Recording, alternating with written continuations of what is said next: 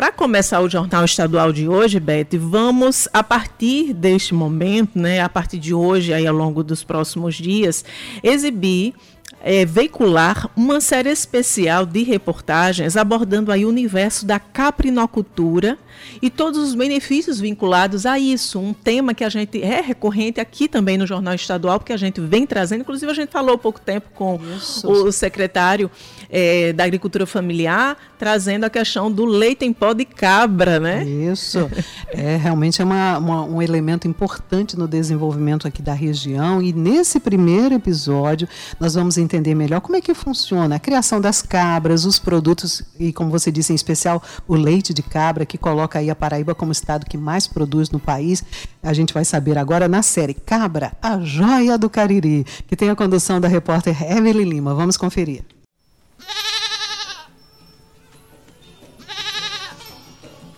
Recuperando dados históricos, descobrimos que a cabra foi o primeiro animal domesticado e destinado ao sustento humano. A chegada dos caprinos do Brasil é datada da época dos colonizadores portugueses, franceses e holandeses no país. De fácil adaptação ao clima e aos recursos disponíveis no semiárido brasileiro, a cabra vem ganhando seu espaço ano após ano entre os criadores. A caprinocultura tem se destacado dentro do agronegócio como uma atividade diversificada, atraindo os olhares de investidores para sua expansão. A criação de caprinos é desenvolvida em todo o país. Segundo a pesquisa da pecuária municipal realizada pelo IBGE, a caprinocultura brasileira foi estimada em um rebanho de 12 milhões e 100 mil cabeças. Dessas, 11 milhões e 500 mil ficam concentradas na região Nordeste, o que equivale a 95% do rebanho nacional. Segundo a veterinária chefe do setor de caprinocultura do campus da UFPB em Bananeiras, Michele Flávia, esse número na região é explicado pela fácil adaptação dos animais às condições climáticas e ambientais do Nordeste. A gente tem as cabras que foram trazidas, muitas cabras da Europa, principalmente as cabras produtoras de leite, mas a gente tem muitas cabras nativas, o que faz com que a gente tenha um número de animais já adaptados que são daqui, então já são aqueles animais que são nossos, que são extremamente adaptados ao nosso clima. E mesmo aqueles animais que vêm de fora, eles conseguem se adaptar por termos um clima muito favorável, do ponto de vista de termos sol o ano inteiro. Então a gente não sofre com sazonalidade, por exemplo, como nas outras regiões do Brasil, que tem aquele inverno mais rigoroso, que não tem sol o ano inteiro. Então, o fato de a gente ter sol o ano inteiro faz com que esses animais consigam ser férteis o ano inteiro, eles conseguem reproduzir o ano inteiro. A Paraíba segue na lista dos estados em destaque. São mais de 600 mil cabeças. Além de termos um clima favorável à criação, os animais podem ser mantidos em pequenas, médias e grandes propriedades, como explicou a veterinária, citando algumas das muitas vantagens da caprinocultura em nosso estado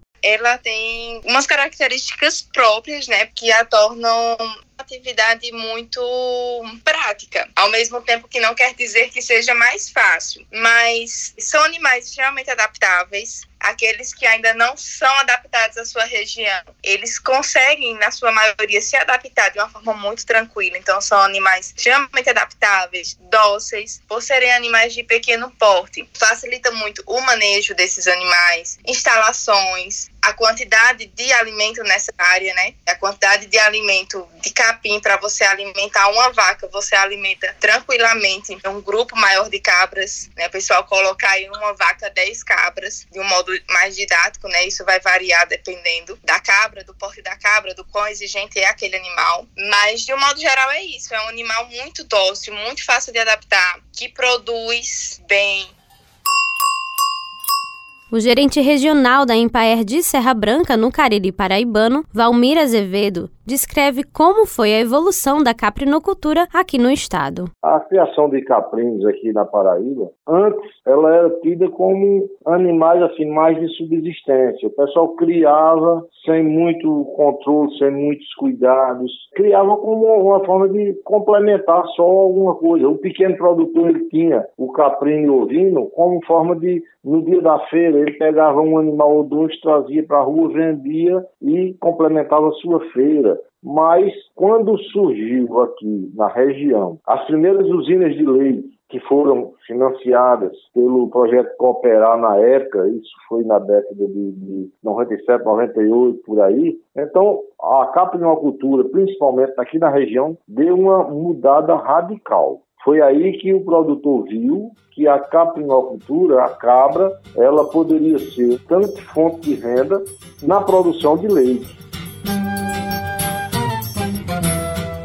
Um dos pontos fortes do animal é a versatilidade, uma vez que ele oferece como produto final a carne, o leite, a lã e a pele. Aqui no nosso estado, como disse Valmir, a produção de leite é predominante. Segundo os últimos dados do Censo Agropecuário do IBGE, a Paraíba é o maior produtor de leite de cabra do Brasil, com uma produção de 5 milhões e 600 mil litros por ano. O gerente da Empaer também pontuou que essa atividade econômica oferece autonomia financeira ao caprinocultor, gerando também oportunidades de emprego, renda e fixação do homem no campo. Hoje a caprinocultura no Cariri ela tem uma importância muito grande, exatamente por causa dessa renda que ela passou a dar para o produtor, que é a renda principalmente do leite e da cabra aqui na região. Segundo ele, o setor fomenta a economia local em mais de 2 milhões e 300 mil reais só com o leite da cabra. Financeiramente, a cabra produz em torno de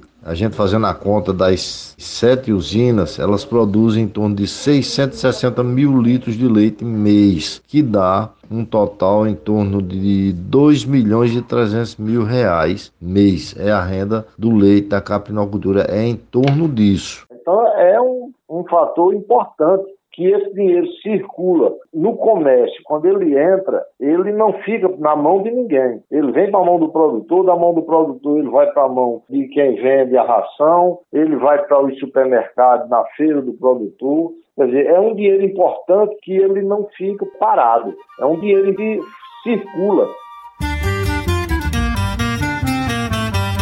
A região do Cariri é referência na produção de leite de cabra e se destaca em todo o Brasil. Taperoá e Sumé são os municípios que mais produzem e despontam no ranking nacional, ocupando o primeiro e terceiro lugar, respectivamente. Taperoá produz 543 mil litros de leite ao ano, tendo como maior produtora a Fazenda Carnaúba, produzindo cerca de 400 litros por dia, como destacou o zootecnista e um dos proprietários e gestores da fazenda, Daniel Dantas. Em lactação, hoje a gente deve ter em torno de umas 350, 400 cabras. Então a gente tem uma média aí de um litro de leite hoje por cabra, um litro a um litro e meio, dependendo da época da região. E o rebanho todo hoje em torno da gente, em torno de 2.500, 3.000 cabras. A Fazenda Carnaúba é referência nacional em genética de caprinos. A propriedade de 960 hectares está em posse da família de Manuel Dantas Vilar Filho desde o século XVIII.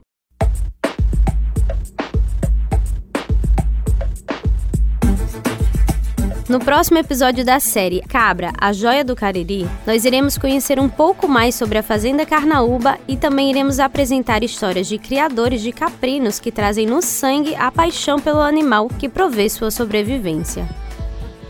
Com os trabalhos técnicos de Luiz Monteiro, produção de Andresa Rodrigues, gerente de jornalismo Marcos Tomás, Evelyn Lima para a Rádio Tabajara, uma emissora da EPC, empresa paraibana de comunicação.